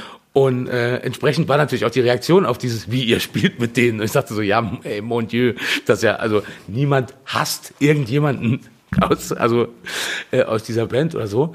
Und zudem habe ich dann ja noch die Menschen von Grand Hotel kennenlernen dürfen, so in den letzten Jahren. Und ich finde halt, wenn man von den Bands absieht, die sie herausbringen, ist das ja wirklich das sympathischste Label, was es so gibt. Sind sie, oder? ja, großartige Jungs, also alle und Mädels. Aber ich, ich finde jetzt persönlich auch, auch gerade wenn man halt schon so lange Mucke macht, es gibt ja immer nicht Verfeindungen, aber Sticheleien und Bands, wo man sagt so hahaha und wo man sich halt auch ein bisschen freut, freut wenn da mal was schief läuft Genau. und mit denen man was zu tun hat. Und es gibt halt auch Bands, mit denen man mal was zu tun und man mag die nicht, aber mit, man hängt halt irgendwie immer mit denen auf Festivals ab und ist halt irgendwie immer da. Und ich glaube aber darum- trotzdem, wenn man halt lange im Biss ist und man immer noch mit den Leuten abhängt, dass es dann der Punkt kommt, wo man diesen ganzen Scheiß halt wegblenden kann, was Auf halt damals Fall, war. Und dann denkt, dann, dann denkt man so, ach weißt du was, ist doch einfach egal. Wir, wir machen diesen Kram schon so lange. Lass uns, ist doch scheißegal. Genau. Du musst, Das ist nicht- ja auch- das- du musst, genau nicht- so, du, genau du, so du, ist musst, das. du musst nicht sagen, dass ich Kackmucke mache. Ich muss dir nicht sagen, dass du beschissene Texte schreibst. Das, So, oder- man muss den Leuten halt nachsehen, dass die ja nicht all die Jahre mit diesen Idioten auf dem Festival rumhängen und irgendwann ihren Frieden mit ihnen machen oder, oder Frieden schließen oder sich anfreunden sogar. Und die sind natürlich vor den Kopf gestoßen, weil die so, was? Also wieso habt ihr denn jetzt mit denen? Und ich denke so, ja mein Gott, werdet erwachsen. So, Ich habe keinen Bock mehr, mit den kleinen Jungs im Backstage-Raum rumzuhängen, mit den Leoniden. Die sind alle 20 Jahre jünger als ich und viel fitter. Deren Fans sind auch nochmal Das war auch 20 schon Jahre alt. Thema alt. Ich war vor zwei Wochen bei Bob Mold äh, im, im Grünspan und das fing ja sehr früh an, weswegen ich dann auch nur noch halbes Set plus Zugabe mitbekommen habe und die großartige Vorband äh, Papst verpasst habe. Und äh, zeitgleich haben die Leoniden die große Freiheit voll gemacht und eine Stunde später angefangen. Und da meinte auch jemand, ah, jetzt gehen wir hier auf dem Daddy-Konzert, sind alle fertig. Die holen jetzt ihre Blagen von einer großen Freiheit bei den Leoniden ab. Ja, das war auch, das war auch krass. Ich war nicht da, aber ich habe Videos gesehen und es ist abgefahren, wie diese Band halt gerade abgeht. Ist unglaublich. Unfassbar gut. Ich habe sie aber auch schon live gesehen und man muss einfach sagen, es ist auch gut. ja, ich Ich durfte auch schon einen Song mit ihnen spielen. Das fand ich auch äh, auf dem, auf dem äh, äh, Delikatess Records Jubiläum oder Geburtstag haben äh, die Leoniden quasi entweder gespielt, also den Song von der Frau Potzsplit, äh, den ich dann gesungen habe, quasi mit Backing Band. Geil. Also deswegen haben wir da auch so eine längere Verbindung, aber ich höre das auch oft, dass die Jungs einfach auch mega also die haben halt Bock so und das also wir belächeln das auch oft so, weil das natürlich oft so zu äh, ja, wie das so ist, wenn man Dinge ernst nimmt, geht auch manchmal ein bisschen, bisschen Spaß oder, oder, oder Leichtfüßigkeit verloren, aber die ziehen das halt knallhart durch. Ich glaube, die haben so richtig, Die haben eine richtig, mega die wollen halt Energie. wissen, so. Ja, ja, und die machen, die machen da, glaube ich, einfach sehr viel. Also, ich bin immer hin und her gerissen zwischen dem professionellen Standpunkt als Musikerkollege, ähm, wobei ich mich ja selber nicht als Musiker sehe, aber ich habe halt auch so, es gibt halt Leute, die, die, die verhalten sich halt einfach blöd oder die sind halt einfach nicht, nicht cool oder nicht nett. Kann aber trotzdem sein, dass die einen verdammt guten Job machen oder einfach als äh, oder eine ja als als Band einfach richtig gut funktionieren und das kann ich halt trennen so. Also es gibt halt Leute, mit denen sitze ich gerne nach dem Konzert an der Theke. Es gibt aber auch Leute, denen gucke ich total gerne zu, wie sie ihr Konzert spielen, aber muss halt hinterher nicht mit denen mich austauschen so irgendwie. Also das kann ich schon schon trennen jetzt was. Äh, Mit wem würdest du denn gerne mal in der Bar sitzen? Und bis morgens um sechs. Die hatte ich alle schon. nee, also da gibt's ein paar. Also gibt so gibt's so ein paar Freaks. Der, der Typ von Fucked Up zum Beispiel, der Sänger oder von von Les Avifaf, die sind so sind so schöne Freaks. Mit Nick Cave mal in einer Cocktailbar versacken, wäre auch was. Ein, So. zwei Gin Tonic. So ein, zwei. Oder er trinkt die, ich gucke ihm nur dabei zu. Für mir reicht, ich schweige. ich sag überhaupt gar nichts. Trink einfach nur bitte dein. Das wäre die einzige, die einzige Nacht in einer Cocktailbar in meinem Leben, in der ich kein Wort sprechen müsste und trotzdem, glück, trotzdem glücklich wäre. Der Cave trinkt seinen Gin Tonic. Ich schaue ihm dabei zu. Du, wir haben eine, wir haben eine Rubrik in, der, in unserem Podcast und die heißt Fiete fragt. Und äh, Fiete fragt ist so ein, so ein äh, junger, wirklich, wirklich junger, junger, junger Zuckersüßer Junge. und der hat immer ganz intelligente Fragen. Und äh, Wo habt ihr den her? ähm, Den haben wir gefunden. den haben wir gefunden. Draußen in Blankenese. Äh, das ist äh, äh, ein Fan von der Band, in der ich mitspiele. Wir machen so Kindermusik.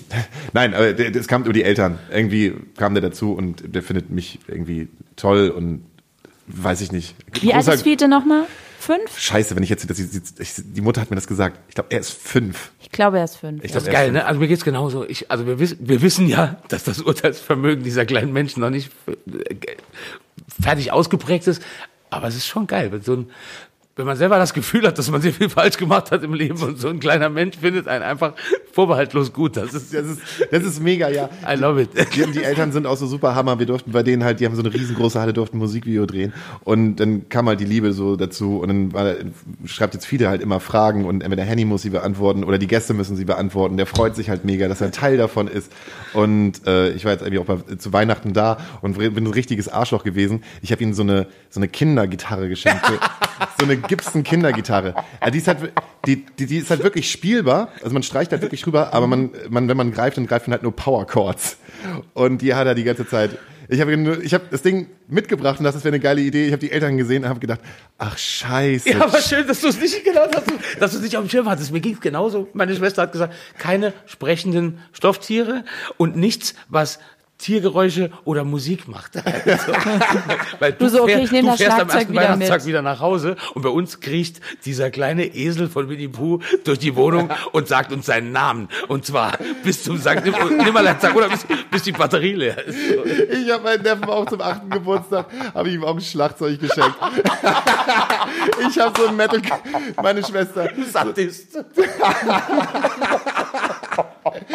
meine Schwester, so was schenkst du dir aus mit Überraschung? Und dann habe ich, dann hab ich meinem kleinen Neffen mit acht Jahren zu Weihnachten ein Schlagzeug geschenkt. Und Komm, er dann- hat's geliebt. Er hat's, er hat's geliebt, er hat's geliebt. Und, und jetzt ist der, äh, jetzt ist das Ding ist jetzt halt richtig gut. Also die haben ihn dann, dann, dann haben sie ihn aus, ausgefrattet, die haben dann so, einen- so einen Partyschuppen, da haben sie das Schlagzeug dann hingestellt. Leider zum, zum Winter hin muss das wieder in sein Zimmer. So, und ne, am, der Anf aller Anfang ist schwer und nicht schön. Aber jetzt ist der, jetzt ist der gut. Und jetzt denken die so, der wird mal unsere Rente bezahlen. ja, der ist halt Musiker, die, die, die sehen das ja, was bei mir passiert. Also als ist ich, versaut, als ich versaut war, mochten, mochten mich die Töchter. Als ich äh, durch, durchtrieben war, da mochten mich die Schwiegermütter. Und äh, mittlerweile, wo mir alles scheißegal ist, da möchten mich, da, mag, da mögen mich die Kinder und die Enkel. Also, Willst du die Frage hören? ja, bitte. Du Hauke, wann bringen nicht Männer, Jungs und F Frauen Mädchen? Naja, Fiete, man muss ja dazu sagen, ähm, also es ist ja erstmal so, dass ja nur die Frauen überhaupt die Kinder kriegen. Oder habe ich die Frage falsch verstanden, ne? Genau. du hast sie schon richtig Also verstanden. kriegen ja nur die Frauen, die bringen ja die Kinder auf die Welt. Und das ist halt schon sehr unfair. Ähm, aber da die Männer, die, ähm, die machen ja immer auch so Sachen wie Krieg und so, das haben sich ja nicht die Frauen überlegt. Da, damit haben die Männer ja angefangen. Also so böse Sachen kommen ganz oft von den Männern. Und deswegen kriegen die Frauen aber die ganzen Kinder, egal ob Junge oder Mädchen, damit wenigstens so ein bisschen was Gutes in jedem Menschen wohnt. Du hast die Kurve noch gut gekriegt. Auf jeden Fall. Und jetzt wird Verschwiete wahrscheinlich denken so, oh mein Gott, ich werde später. Ich mach mal Krieg. Ich mach mal Krieg später, weil ich ein Mann bin. Oder ich werde eine Frau. Das geht ja auch heutzutage. Das ist, also man hat ja jetzt wieder die Wahl. Fiete, du hast die Wahl. Entweder wirst du jetzt eine Frau oder du machst Krieg. Ja. Oder du wirst genderneutral. Kann er auch werden. Kann er auch werden. Ja. Ich muss, ich muss sagen, die, die Antwort ist dann auch, äh, die gefällt mir jetzt sehr gut, da kann ich mein Image wieder ein bisschen aufpolieren. Ich neige ja dazu. Also, Also auch in dir ist was Kindern Gutes. Angst zu machen. ja, ja, Kinder- Kindern Angst zu machen. Oder ich, ich neige ja dazu, Rassist zu sein. Nein, natürlich nicht. Aber es ist tatsächlich so, ähm, und mir ist das neulich wieder ganz bitterlich aufgefallen, dass man in so einer sehr sensibilisi äh, sensibilisierten Welt und, und auch Szene gerade so, ähm, ja unheimlich aufpassen muss. Und wenn man dann aus einer, sage ich mal, aus einem, aus einem Background kommt, der und ich will das gar nicht, will das gar nicht äh, verteufeln, aber es ist ja doch ähm, also grundhomophober natürlich auf dem Land als in der Stadt, weil es einfach solche Entwicklungen schneller gehen zum Beispiel. Und äh, ich merke halt, dass ich einfach bei einem also total guter Dude, wenn du mich fragst, so mein Vater, aber natürlich ein Mann der Vatergeneration, der auch noch in einer weniger aufgeschlosseneren Gegend groß geworden ist. Und es sind halt einfach Sachen, die ich selbstverständlich, ich habe auch eben, glaube ich, auch angefügt bei Grand Hotel Van Cleer, ganz tolle Jungs und Mädels. Ich da sitze und denke so, das ist so dieses, äh, die Jungs, die Mädels, also so ganz klassische, einfache äh, äh, Macho-Mechanismen äh, oder, oder, oder Patriarchatsmechanismen, die sind einfach antrainiert. Und da muss man sich wirklich tagtäglich selber hinterfragen. Deswegen freue ich mich jetzt, dass ich viel zu so schlaue Die sind Antwort auch so in der. Sprache verankert. Ja, Ja, aber ja. Ich, manche Sachen finde ich jetzt aber nicht so schlimm. Irgendwie, manch, manchmal kann man sich halt, weiß ich nicht, wenn, wenn du jetzt sagst, die Jungs bei von Grauem verteilt. Findest du dich denn angegriffen, weil du Ja. als Frau nicht, Na klar. echt? Logo. Wie nochmal? Dass du dich angegriffen fühlst, wenn, wenn, Wenn ich bei, beim Grand Hotel arbeiten würde und du würdest sagen, die Jungs vom Grand Hotel sind echt dufte, dann würde ich sagen, danke Arschloch. Na gut, das finde ich cool. Ähm, ich habe die Erfahrung gemacht, dass dann eher, wenn ich sowas zum Beispiel ins Internet schreibe, dann schreibt keine, also ich habe, also da hat sich noch nie eine Frau bei mir beschwert. Da schreibt dann Linus Volkmann unten drunter. Oh, schön, dass da nur Männer arbeiten. So, aber so, also so von der Denke her, das ist immer so ein. Äh, ich will mich nicht darüber lustig machen. Ich finde das auch ganz wichtig. Ich finde das auch gut. Ähm, nur als jemand, der da fehlbar ist, aber ständig natürlich an sich arbeiten möchte. Ich finde das ganz befremdlich, ähm, dass wirklich sich oft einfach Jungs, die sich berufen fühlen, äh, dann halt hinstellen und was sagen und das so selten von den Mädels kommt. Das ist jetzt auch kein, kein Vorwurf, sondern einfach eine, eine Feststellung, dass die halt sagen so, hey, ja. Jetzt sitzen wir im Sumpf fest. Ja, ist aber wirklich so. Also ich beobachte genau das Gleiche. Ich finde das gut. Ich bin zum Beispiel niemand, der unter so einem dämlichen Facebook-Post irgendwas schreiben würde. Wenn wir hier sitzen und darüber reden oder ich äh, in einer anderen Situation bin, dann sag ich das einfach. Aber ich hab, sehe keine Notwendigkeit und keinen Sinn drin, eine Social-Media-Debatte darüber zu führen, ob jemand Jungs oder Jungs und Mädels geschrieben hat. Genau, genau. Ich glaube, es gibt Schlimmeres auf der Welt. Ja, ja, das schon, Ja, aber trotzdem ist es ein faszinierendes Thema. Also das ist genau wie mit den Mädelsbands. Ähm, das war nicht nur letztes Jahr und ich finde das absolut begrüßenswert und toll, dass man da einfach mehr, ähm, mehr für macht oder so. Aber das ist ja ähnlich wie mit der, mit der Deutschquote im Radio und sowas. Äh, wenn dann die alteingesessenen Booker, wohlgemerkt, ähm, sich überlegen, ach, also da muss jetzt aber wenigstens eine Mädelsband dabei sein. Halt so. Ähm, das ist schwierig, weil dann ist wieder so von Gottes Gnaden, von oben ist wieder, ist wieder ergangen, dass die Frauen jetzt auch auf Festivals spielen dürfen. So, also diesen an, Ich an, habe entschieden, So, diese- dieses Jahr spielt als Frauenband. so, Ja, so- und genau das diesen- ist ja auch scheiße. Und den so ausgelobten Slot will ja auch keine aufgeschlossene Niemand. Female-Only-Band als spielen. Niemand. Und wir hatten jetzt im Bla in Bonn, die haben ja zum Beispiel, also Stefan hat da für, für Valeska zum Weltfrauentag so ein paar, so ein paar Slogans und Sachen gemacht und da gibt's zum Beispiel das Shirt, äh, Female Fronted is not a Genre, generell, ich weiß nicht, wie man es ausspricht. Also Female Fronted ist halt keine Stilrichtung, sondern, mein Gott, da sind halt Mädels dabei, so. Und das ist halt, ich finde das immer gut, wenn, wenn Menschen, die was damit zu tun haben, das selber auch vertreten oder da auch für einstehen. Alles andere ist immer schwierig, wenn es so, ja, wisst ihr, was ich meine? Ja, es ist super schwierig. Ich finde es vor allem, wenn man sich in der Musikbranche mal so umschaut, es sind ja auch hauptsächlich Männer. Also mir fällt das immer wieder auf. Ich bin jetzt auch schon ein paar Jahre äh, hinter den Kulissen dabei sozusagen. Und es sind einfach verdammt viele Männer. Ich weiß nicht, wo das herkam, aber ich finde zum Beispiel, diese Debatte immer wieder zu führen und immer nur, dass sich irgendwelche Leute gerade auf Social Media auf Frauen so aufbäumen und einfach nur irgendwelche Sachen tippen. Ich für meinen Teil denke mir immer, ey, mach doch einfach was Geiles. Dann Genau. kommt auch was Geiles bei rum und dann musst du nicht sagen, ey, ich will aber die zweieinhalb Prozent sein, die ihr da von oben drauf bekommen habt, sondern ey, ich mache was Geiles, dann wird es anerkannt und dann bin ich da. So. Mit dem Medienbusiness, du weißt ja, wenn du, wenn du am, am Reeperbahn-Festivals drei Stationen mit der U-Bahn fährst, fragst du dich ja schon wieder, wie viele Praktikanten hatte die Intro eigentlich so? Also weil so, weil so Leute, die augenscheinlich nichts, nichts zu sagen haben und, und in ihrem Büro in der Musikindustrie nichts machen, außer äh, die Locher und die Papierkörbe zu leeren halt, die äh, sind ja dann unglaublich wichtig und sind dann beim Branchentreff, beim Reeperbahn Festival. Und äh, die Sache ist halt, ich weiß halt nicht, ob, äh, ob Frauen vielleicht auch nicht so einen so einen krankhaften Geltungswahn haben wie, wie Männer und deswegen weniger Frauen in den Redaktionen sitzen. Also vielleicht liegt es ja daran, dass sie einfach auch äh, sich durchaus mit dem Thema befassen, aber vielleicht auch nicht so ein Publikum brauchen. Genauso wie ein Mann, wenn er eine Erkältung hat, der braucht auch mehr, mehr Aufmerksamkeit als eine Frau, die eine eine Erkältung hat. So, Der braucht also den Headliner-Slot auf dem Hurricane. ich jetzt sage, so, man braucht überhaupt gar keine Frauenbands. Also es reicht ja, wenn die Männer das machen, weil die brauchen ja diese Therapie. Die Frauen sind ja viel zu gewachsene Menschen, um, äh, um das nötig zu haben. Aber es gibt ja verschiedene Ansatzpunkte. Also es wird ja immer nur gesagt, die, die dürfen das nicht, oder es wird vermieden von der von dieser Männergesellschaft. Ähm, dann ist halt die Frage, warum geschieht's nicht? Also geschieht's nicht, weil sie es nicht brauchen, geschieht's nicht, weil sie aufgegeben haben, sich dagegen zu wehren, so? Oder das ist eine ganz, ganz ja, spannende Sache und es ist, glaube ich, einfach immer ähm, differenziert zu betrachten, so also von Fall zu Fall. Ne?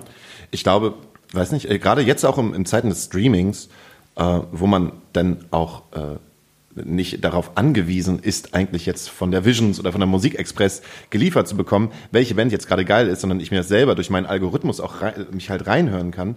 Und Du merkst deinen Widerspruch, du selbst durch deinen Algorithmus. Mein, ja, nee, durch meinen eigenen, eigenen, nee, nicht, also den Algorithmus, den ich bekomme von dein- Spotify, weil ich die eine oder andere Frauenband habe. Ich wünsche mir noch sogar einen gleichen Frauenband. Dein, dein freier Wille, Den- den, den- Max Sogar. Zuckerberg dir. sogar. Da so, sind wir wieder bei der Sprache. Sogar eine Ja, aber das Frauenband. ist gerade. Jetzt sind wir schon wieder in dieser Scheiße, dass ich mich hier rechtfertigen muss, Alter. Ich habe mir niemals Ja, drüber gedacht. Recht. Ja, warum denn, Alter? Ich musste mich niemals irgendwie rechtfertigen. Ich fand es schon als kleiner Junge fand ich geil, dass, dass Melissa auf der Mauer Mucke gemacht hat und und äh, fa- fand die die alte von Perfect Circle fand ich hier. Äh, wie, wie heißt die? Die zweite, was ist? Ja, ist ja wurscht. Also ich war immer mit am Start. Ich habe hab immer gedacht, auch als kleiner dummer Junge, es gibt genauso viele Frauenbands wie Männerbands. So. Und jetzt gerade in dieser Debatte fällt mir erst auf, dass das nicht so ist. Hauke redet sich wieder um Kopf. Ich hab, äh, äh, äh, äh, aber you're welcome. Ich bin, da, äh, ich bin nur froh, dass ich nicht bin. Ich habe nur, du, ich habe, also ich, hab, ich weiß auch noch, ich Also habe mal an alle Zuhörer, ich suche einen neuen Podcast-Co-Host, ne? Wenn irgendeine geile Frau Bock hat, Hauke wäre ab der nächsten Folge ähm, Das im stimmt Urlaub. doch überhaupt Länger nicht. krank. Ich hab, wir haben als allererste Band auf unserem Label haben wir eine Frauenband gesigned. Und nicht, weil es eine Frauenband ist, sondern weil ich die cool finde. Verdammte Scheiße. ich habe mit neunmal die Hitparade geguckt und da ist Nena das Playback ausgefallen und ich dachte mir, warum zur Hölle traut diese Person sich auf eine Bühne? Aber das hat mein Frauenbild in keinster Weise geprägt. Muss ich, also wirklich, Ne- Nena, Nena, Nena wäre mir auch egal, wenn sie ein Mann wäre. Verdammte Scheiße. So, wir müssen jetzt, wir müssen, wir, wir, wir, machen Hilfe. jetzt. Wir kriegst, Hilfe. Du kriegst, du kriegst, Ihr kriegt jetzt viele Zuschriften wegen, Se- wegen Sexismus äh, und äh, ähnlichen, aber mein Gott, es ist mir egal, was Sie über mich schreiben, aber schreiben Sie meinen Namen richtig. Mechenbier mit SCH, ne? jetzt kommen wir mal wieder alle runter, weil das verzerrt hier alles. Wir haben, äh, äh, wir, wir haben wieder, Ich fand den kleinen Diskurs ganz gut. Ja gut, endlich passiert hier mal was. So. Jörg, du kriegst hier noch mal noch eine Schnellraterunde. Ich äh, und äh, Henny werfen einen Begriff äh, in die Runde und du musst äh, das erste, was dir dazu einfällt, musst du aussprechen. Äh, in einem Wort oder in einem kleinen Satz. Und dann, wenn du damit fertig bist, kriegst du den nächsten Begriff, okay? Ja. Alles klar. Darf ich anfangen? Okay, ja. Pina Colada. Äh, Barry Manilow, Ketka, äh, Markus, Palme. äh, Wedeln, Tokotronic, äh, homosexuell, Guacamole. Copacabana,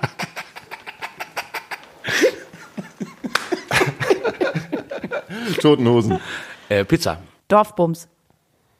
äh, acht Vornamen, auf die ich nicht näher eingehen möchte. FC Bayern München, Burger King, Voodoo.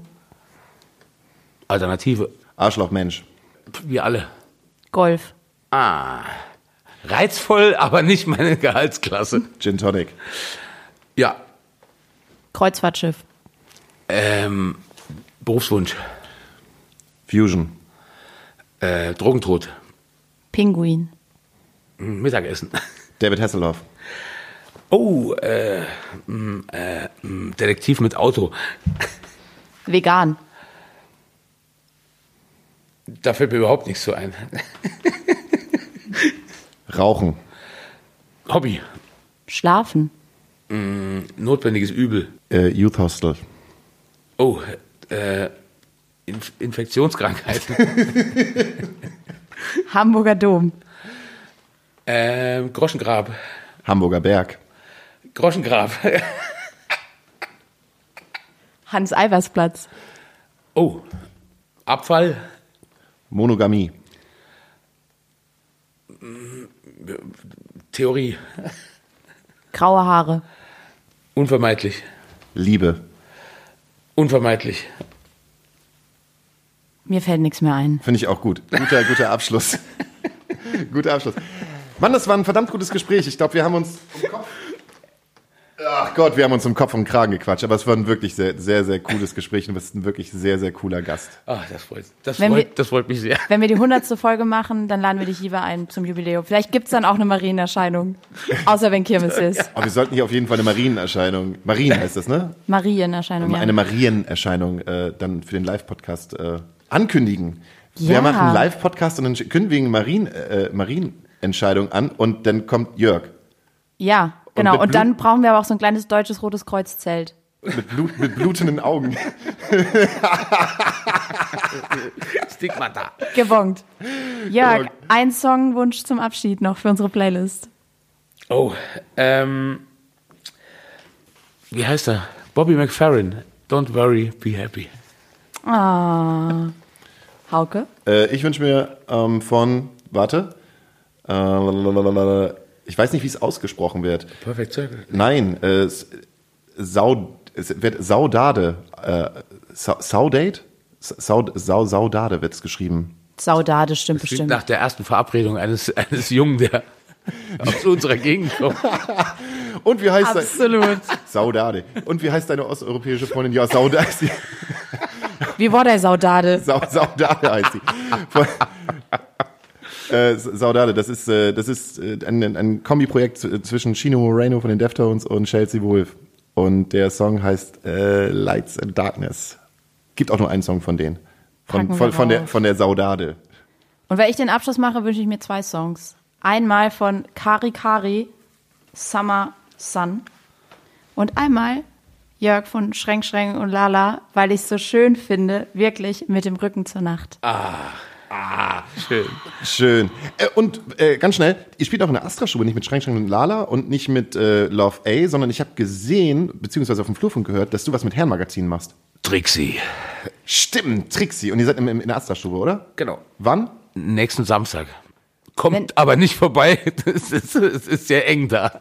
Also das heißt, wenn wir nächsten Samstag den Podcast veröffentlichen, also diesen Samstag oder nächsten Samstag? Äh, kommt ein Samstag jetzt, Ach fuck. oder? Nein, aber wir veröffentlichen den ja am 6.4. Jetzt am Samstag. Nee, am 6.4. ist äh, Schränk, Schränk und Lala Release Party von der. Na schau, wenn ihr den Podcast hört, dann ist abends Schränk Schränk und Lala Release Party. In? Da ist doch Stube ebenso. In der Astra-Stube. Und wenn ihr richtig cool gewesen seid, wart ihr schon eine Woche bei Trixie. Alles klar. Gut. Jörg, schön, dass du da warst. Schön, dass ihr zugehört habt. Danke für die Einladung. Und äh, wir sehen uns beim nächsten Mal in zwei Wochen. Wir hören uns beim nächsten Mal in zwei Wochen. Ich krieg's niemals drauf. Wir freuen uns auf euch. Tschüss. Tschüss. Ciao.